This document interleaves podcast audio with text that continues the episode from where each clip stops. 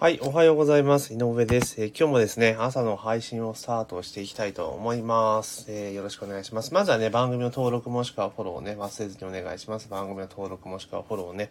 えー、ぜひお願いしますというところで、今日はですね、LINE、店舗の LINE の使い方ですね。えー、それについてちょっとお話をしていこうかなというふうに思っております。よろしくお願いします。まあ、結構ね、もう最近はお店でも LINE をどんどんどんどん使ってですね、えー、集客につなげているお店がかなり増えてきていると思います。実際いろんなね、お店に行っても飲食店なり、えー、ね、物販店であり、いろんなところに行っても、え LINE 登録してくださいっていう QR コードを結構見かけることが、まあかなり多くなってきたというか、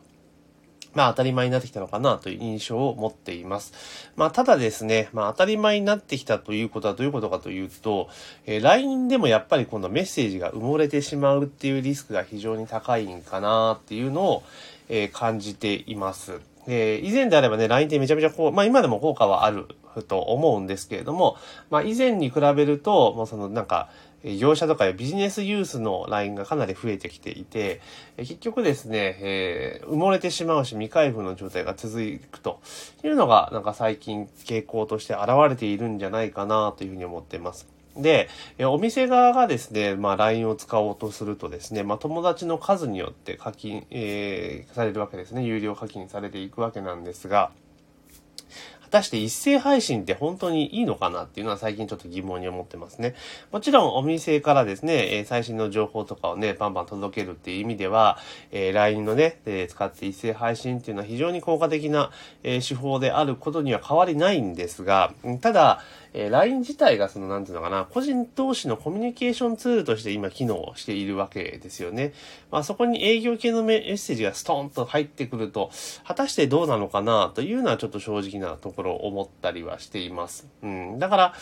どうなんでしょうかだから結局ですね、LINE のそのお店とかが使うときに一斉配信っていう手法よりも、むしろ、ま個別メッセージで対応していくっていう方が、いいんじゃないかなと。だもちろん、その、なんていうかな、お店からすればですね、限りあるリソースを有効活用するということを考えれば、まあ、自動化の方がいいじゃないですか。自動でステップとかね、今そういうツールもありますから、えー、登録いただいたら1日目はこのメッセージ、2日目はこのメッセージ、3、3日目はこのメッセージ、みたいなことが、まあ今やれてるわけですよね。だからそれでもいいっちゃいいんですけれども、ただ、LINE の本来のなんか使い方とか、その、なんていうの、使って、ユーザーが使っている方法とか見たときには、その一斉配信とかステップ配信っていうのは、まあまあ効果はないとは言わんですけれども、果たしてその LINE のユーザーね、使っている属性に本当にマッチしているのかなというところはちょっと考えなければいかんのかなというふうに私は思っています。で、私今はですね、私自身は、あの、ストア化でですね、あの、MEO 対策の、まあ、講義をですね、えー、最近させていただいてるんですけれども、まあ、そこでね、受講いただいた方に、えー、LINE に登録いただいてるんですね。LINE 登録いただいてるんですよ。で、えー、その、登録いただいたら、なんじゃなんで LINE に登録いただいてるかっていうと、あの、その後ですね、講義終わった後に質問とかね、出てくるじゃないですか。で、その時に、まあ、ストア化の中でもね、メッセンジャーみたいなのがあるんですけれども、ただ、それストア化でのメッセージにやりたいなと、お互いに結構手間じゃないですか。ストア化のアプリ開くなり、ブラウザ開くなりしなきゃいけないわけですよね。だから普段、えー、使っていないね、ツールを立ち上げなきゃいけないわけなんですよ。なんですが、それは LINE に置き換えることによって、LINE って普段使うじゃないですか。えー、知り合いとか知人とかのね、家族とか友達とかとのやりとりに使ってるわけですよね。だからそこでのやりとりができるというのは非常に利便性が高いっていうのがあって、えー、LINE を使っています。で、だからですからですね、LINE 自体は、その一斉配信で使うというよりも、個別での連絡を受けるための手段として、えー、使っているわけなんですよね。ですから、そのような形で LINE を運用しているわけですから、こちらからメッセージを送るときっていうのは、基本的には事前に例えば、えー、言っていることしか送らないですよね。新しい講座があったら送りますよっていうところなんですよね。えー、あとはその質問があったら回答するっていうところで、基本的にはそんなじゃんじゃんじゃんじゃん、なんつうかな、えー、メルマガのように送っているっていうわけではないんですよね。結構スム、スムマートにっていうか、やっていると。だから、あの、マスの媒体を使って情報発信をしているので、またその人は見るかどうか別として、基本線は、普通にメルマガとかで、えー、ノートとかそういうところで情報発信をしているというところ。で、ただし、その個別の対応に関しては、LINE の、えー、LINE 公式アカウントの、まあ、1対1メッセージ、まあ、トークルームですよね。まあ、チャットと言われるやつですか。まあ、そこにやっているという使い分けを今しています。ですから、まあ、LINE 自体はですね、そういった使い方の方が実はいいんじゃないかなと私は思っています。で、もちろんですね、もちろん、その、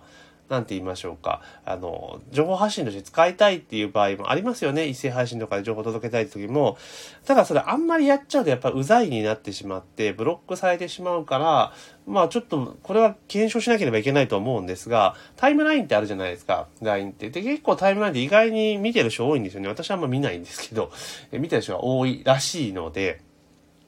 だったらタイムラインに積極的に投稿していくっていうのをやってたらいいのかなというふうに思っています。なので、あの、タイムライン投稿をメインにして、で、個別には個別でのやり取りをするっていう使い方が、まあ、お店にとってはベストなんじゃないかなというところはありますよね。だ結局こういうの全部自動オートメーションでやろうとすると、人気がなくなってしまうので、本来 LINE の持っている発揮できる強みっていうのが発揮できなくなっちゃうと思うんですよ。あの、なんていうかな。LINE ってあくまでも1対1でコミュニケーションするぞっていうのが前提のツールじゃないですか。人が動いて自動的にやるというよりも、まあそういうツールなので、だから、だったらその、なんとかな、お店の常連さんを育成するためにうまく使っていくツールの方がいいんじゃないかなっていうふうに思ってます。ですから、例えば、その、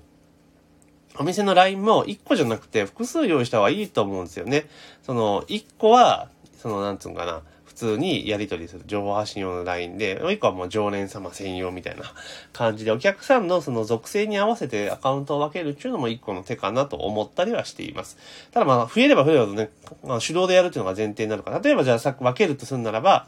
まあ、一斉配信のやつはお店からの情報が届きますよっていうので、まあ、一斉配信前提でやっていくと。で、あとはそこで、まあ、個別対応するのはまた別の LINE にしといて、まあ、そこはだから、VIP 専用みたいな感じ、えー、お得意様専用みたいな LINE を作っておいて、で、そこはもう、なんつうんかな。基本的には1対1で送ると。で、メッセージが、そこから来るメッ一斉配信のメッセージは、例えば超お得な優待クーポンとかね。まあでもクーポンとかを送るぐらいだったら、あの、個別のメッセージ面倒でも送った方がいいと思うんですよね。だから、あの、でっかいお店で客数多いところは無理ですけど、あの、個人店とかで客数がそうそう多くないところとかは、多分そういう形で使った方が、まあいいような気はしますよね。うん。だから単純に、えー、一斉配信とかね、そういうのをしていくよりも、もう個別配信に特化する。LINE に関して、お店の LINE に関しては個別配信に特化するっていう風にした方が、まあいいかなというふうに思ってます。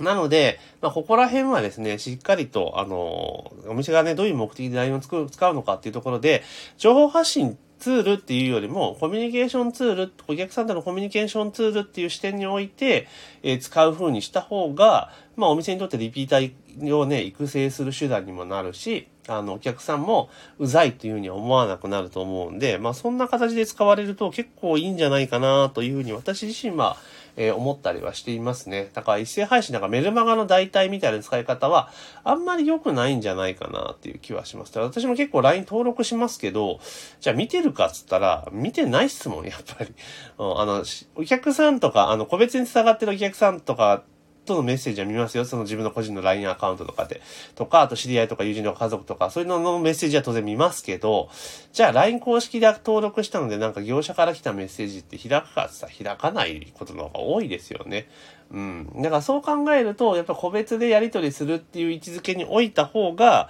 まあ無駄はないし、えー、下手したらその1000人までだったらね、あの登録できるわけじゃないですか、無料プランで。ね、だったら別に、店舗さんって基本的にその個人店だったら別に有料プランにしないで無料プランでやっていく。だからタイムライン投稿と1対1投稿っていうのを軸にしてやっていく。あとは他のメディアですよね。メルマガとかそういったものをやっていった方が、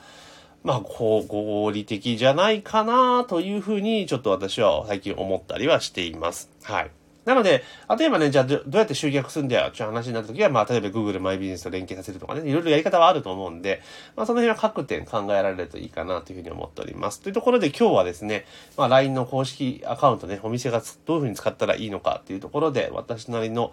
考えをお話をさせていただきました。